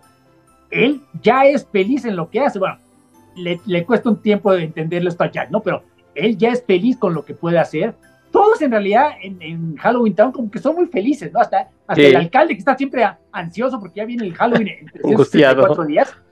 Pues él tiene su chamba, él está feliz haciendo su chamba. Yo conozco en la vida real gente que es feliz por tener mucha chamba burocrática. O sea, para mí eso es, no me chingues, qué flojera, pero para ellos son felices así. Bueno, todo el mundo en cierta forma es feliz hasta que intentan cambiar, hasta que Jack tiene esta brillante idea, vamos a hacer la Navidad ahora. Eh, pues bueno, vamos a intentarlo. De nuevo, ya en el caso particular de Tim Burton, creo que Tim Burton comete el mismo error, ¿no? En la vida real que Jack Skellington, cuando intenta alejarse de las películas de arquetas, intenta hacer otras cosas, pues, bajo a gusto de cada quien, ¿no? Pero yo las películas que he hecho en los últimos 25 años, me gusta uno o dos nada más, ¿no? Como que hasta cierto punto aplaudo que intentase algo distinto, pero hay que espanto. O sea, el planeta de los cines no quiero ni hablar de ella, ¿no? Hay tantas películas que, mientras que, por ejemplo, The Corpse Bride, ¿no? a lo mejor no es tan buena como esta película, pero la verdad no le pide nada a nadie, ¿no? Está, está muy bien hecha, es muy disfrutable. Creo que la verdad, Tim Burton es, en cierta forma es víctima de su propio éxito. Se, se creó esta imagen de Darketo, y ya no puede salir de ella aun cuando lo intenta.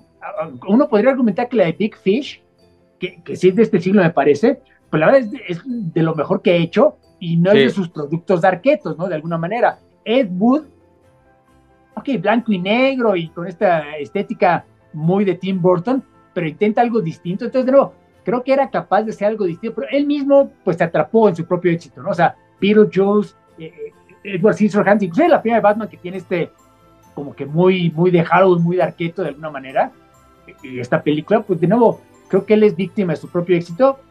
Yo soy fan de las películas, lo he dicho en otras partes, ¿no? Soy muy fan de sus películas del siglo pasado, pero lo que hizo este, este siglo, como que, ay, no sé, no sé dónde, dónde lo perdimos, pero inclusive Sleepy Hollow, que ya es del siglo pasado, pues no es mala, pero estás de acuerdo que ya, o sea, ¿qué, qué prefieres ver?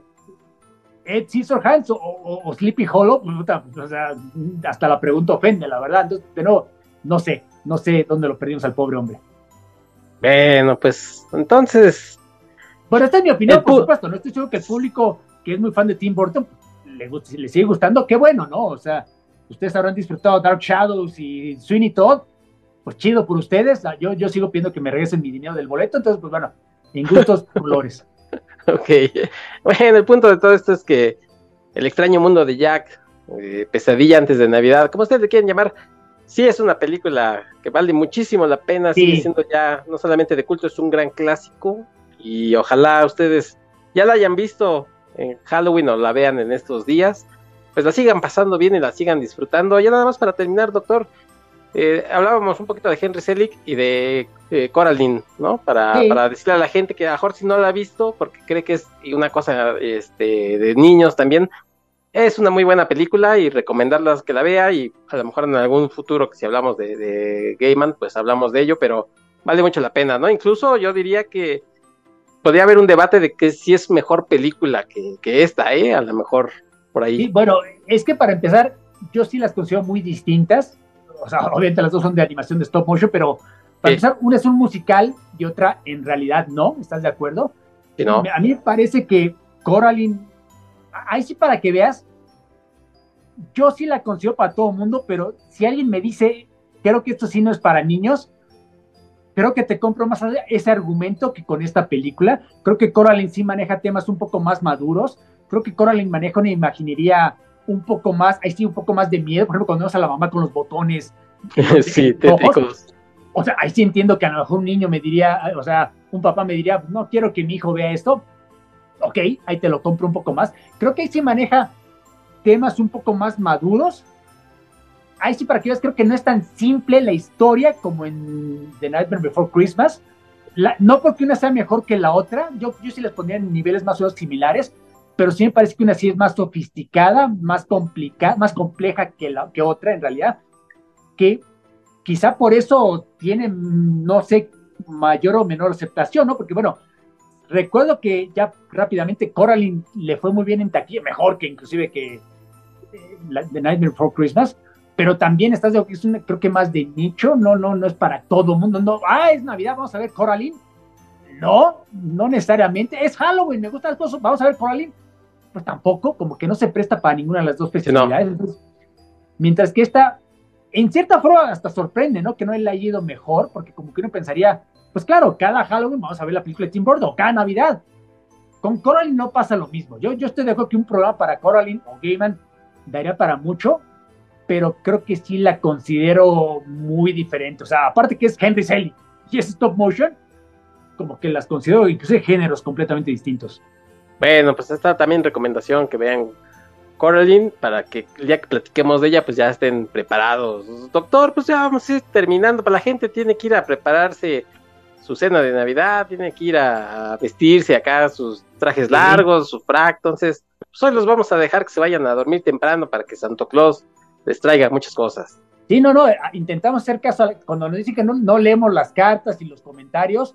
Toda la gente que nos ha dicho que seamos más breves, más sucinto, lo estamos intentando. Hoy creo que no va a ser ni dos horas, entonces hablé lo más rápido que pude. Si no, pudimos haber estado otras dos horas hablando de esta película. Usted no tiene idea todo el material que tiene Héctor disponible, pero bueno.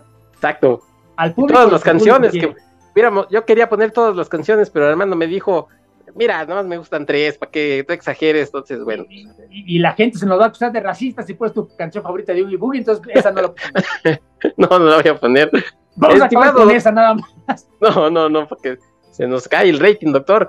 Estimado doctor, estamos cerrando pues este año, ya es muy cercano a las fiestas navideñas y quiero agradecerte que hayas eh, estado pues en este cambio que fue de la ciencia y la ficción, archivos temporales donde hemos hablado ya de, música, hemos hablado de series, de cómics, de películas navideñas ahora, entonces quiero agradecerte que hayas estado aquí levantando el rating y acompañándome en estos programas. Muchas gracias, Armando. No, al contrario, gracias por la invitación. Yo, yo era de los más escépticos, tenía miedo cuando decidimos cambiar el, formato del programa, pero creo que fue un éxito, creo que valió la pena, creo que hemos podido hablar de cosas, de películas, de canciones, de, muchas cosas que no se podían en el formato anterior. Entonces, yo no sé ni cuántos programas hice este año, creo que hicimos 15 o 16. Obviamente los demás cuántos invitados no, no importa, a nadie le interesan, pero esto la verdad yo los disfruté muchísimo, entonces gracias, gracias por la invitación. Oye, Armando, aprovechando por ahí, acabas de presentar un libro o algo así. Cuéntanos antes de irnos. Ah, bueno, ayer un amigo me, invitó a que presentara su nueva novela. Es novela de novela policiaca. Bueno, novela negra con tintes de arcoíris, como dice el subtítulo, porque tiene que ver con la comunidad LGBT, TTT, no sé ni cuántos siglos tienen hoy en día, porque soy un señor, soy un anciano, pero ah, yo, yo fui corriendo a apoyarlo porque yo deseo que más gente lea lo que aquí en México se conoce como novelas de género, entre comillas, porque la literatura de género, dígase ciencia ficción, fantasía, terror, incluso policíaca, pues no están muy bien vistas aquí, no son muy tomadas muy en serio todavía por los mandamases de la cultura. Si ven los, la lista de ganadores de premios importantes de bellas artes, de novela, etcétera, jamás van a ver una novela de ciencia ficción, jamás van a ver una novela de fantasía. Hasta cierto punto la novela policíaca sí vende en México por razones tristes, la novela en Narcos es muy popular acá, pero aún así obviamente no, no es tomado muy en serio. Entonces yo, cuando me dijo ayúdame a presentar la novela, pues por supuesto que fui. Eh, eh, de hecho, mucha gente se presentó, qué bueno que se animaron a ir a acompañarnos. De hecho, fue, fue mi última presentación en vivo de este año. De hecho, ayer también terminé mi última traducción del año. Este es mi último podcast del año. Entonces, a partir de este momento, de que me despido de ustedes, va mi muy merecido, bueno, espero que sea merecido, descanso como no regreso a este programa hasta febrero, marzo, espero, pues entonces voy a tener un largo, largo descanso. Sí, Normando, pero... Gracias, Héctor, gracias a ustedes por escucharnos. Aún así, vas a estar muy activo en redes, seguramente, este, platicando de lo que estás leyendo, de lo que estás viendo. Entonces, coméntanos, por favor, dónde ah, te bueno, encontramos. Pero es muy distinto estar acostado en mi cama tecleando. Estoy leyendo este libro y le saco la foto y eso es todo. A tener que venir acá o ir a una presentación, obviamente hay que no es nada más ir a platicar, ahorita hay que planear lo que vas a decir, entonces pues esto cuesta un poquito más de trabajo. Las traducciones, qué bueno que mi, mi editor no, no escucha este programa porque hijo de la chingada, me mandó ayer tres bomberas a la última hora y hasta donde yo entendí no se me iban a pagar, entonces, go fuck yourself, pero no, no es cierto, si nos escuchas, Muchas gracias. Pero las redes, doctor. ah, bueno, pues ya saben, yo en Twitter, bueno, ex o como se llame hoy en día esta cosa, eh, como Armando0827, pues estoy ahí usualmente todos los días platicando algún libro, alguna película, alguna serie de televisión. Eh, mi telenovela de Crown terminó ayer, entonces me puse al corriente, obviamente. En Facebook estoy con mi nombre completo, Armando Saldaña Salinas. Es básicamente lo mismo, solo que me explayo un poquito más. En Letterboxd eh, estoy como, también como mi nombre, o Armando27. Es, es muy sencillo en Letterboxd encontrar a cualquier persona. Ahí estoy haciendo reseñas de películas todos los días. Bueno, esta semana eché la flojera porque sí, sí hubo mucha chamba, pero usualmente siempre estoy todos los días con alguna reseña, alguna película. Y por, puro morbo, estoy en Instagram, me pueden encontrar. Pueden ver la foto aquí en Cancún, mientras estamos filmando este programa, en Instagram. Entonces, pues ahí búsquenme en alguna de mis redes sociales para platicar. Estoy seguro que algún cómic, algún libro, alguna serie, alguna película de las que platico, pues puede ser de su agrado. Denme su opinión, aun si es completamente opuesta a la mía. Me encanta platicar con las personas. Entonces, pues bueno, eh, pues feliz Navidad, gracias por escucharnos todo este año. Intentamos hacer un programa acorde con las fechas y pues los esperamos aquí el próximo año. Seguramente el programa se va a llamar distinto, pero aquí vamos a estar yo hablando con ustedes. No estés balconeando, estimado doctor. La gente va a decir, oh, el futuro se cercano. Exactamente, próximamente eh, nos llamaremos este Comicas. Ah, no, Comicas no es. No, no, ya está patentado. Sí. Pues yo quiero agradecerles por habernos acompañado este año de cambios, muchas gracias por habernos escuchado y a la gente que, que se mantuvo, porque yo sé que algunos dijeron, no, yo lo veía por la ciencia ficción, pues ahí sigue la ciencia ficción, pero Sí, le pusimos sí. sal y pimienta a esto, no, no se desesperen, van a- el próximo año Armando ya dijo que quiere hablar pura ciencia ficción con canciones, porque es lo que a él le gusta. Sí, Entonces, y tristemente viene la secuela de Dune, entonces hay que dar un programa secuela del anterior que hicimos hace un par de años. Solamente que, que Villeneuve nos mande el cheque, de lo contrario me niego a ver la secuela. Sí, doctor. buen punto, buen punto, buen punto. Eh, están bastante caros los boletos como para ir a perder el tiempo. Luego, para hacer Sí. corajes en el cine, no. Entonces, bueno, pues ya saben, nos pueden encontrar en Twitter todavía como Aten Podcast, en Facebook, estamos en los sitios finos de podcasting. Eh, si nos escuchan en Spotify, pues ahí ya saben que las canciones no suenan completas, pero si nos siguen en Evox, muchas gracias. Y bueno, pues agradecerles y desearles felices fiestas, pásenla bien, terminen muy bien este año y que el próximo sea mejor que el que están terminando. Y aquí, aquí nos seguimos escuchando. Muchas gracias, doctor. Vamos a cerrar con What This. Vámonos, Abur, Bueno, adiós. más boquita, por favor.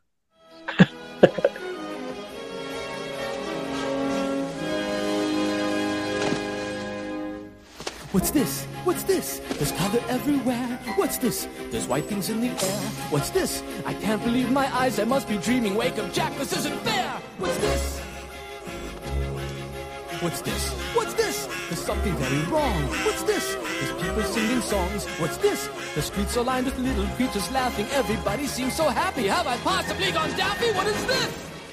What's this? There's children throwing snowballs.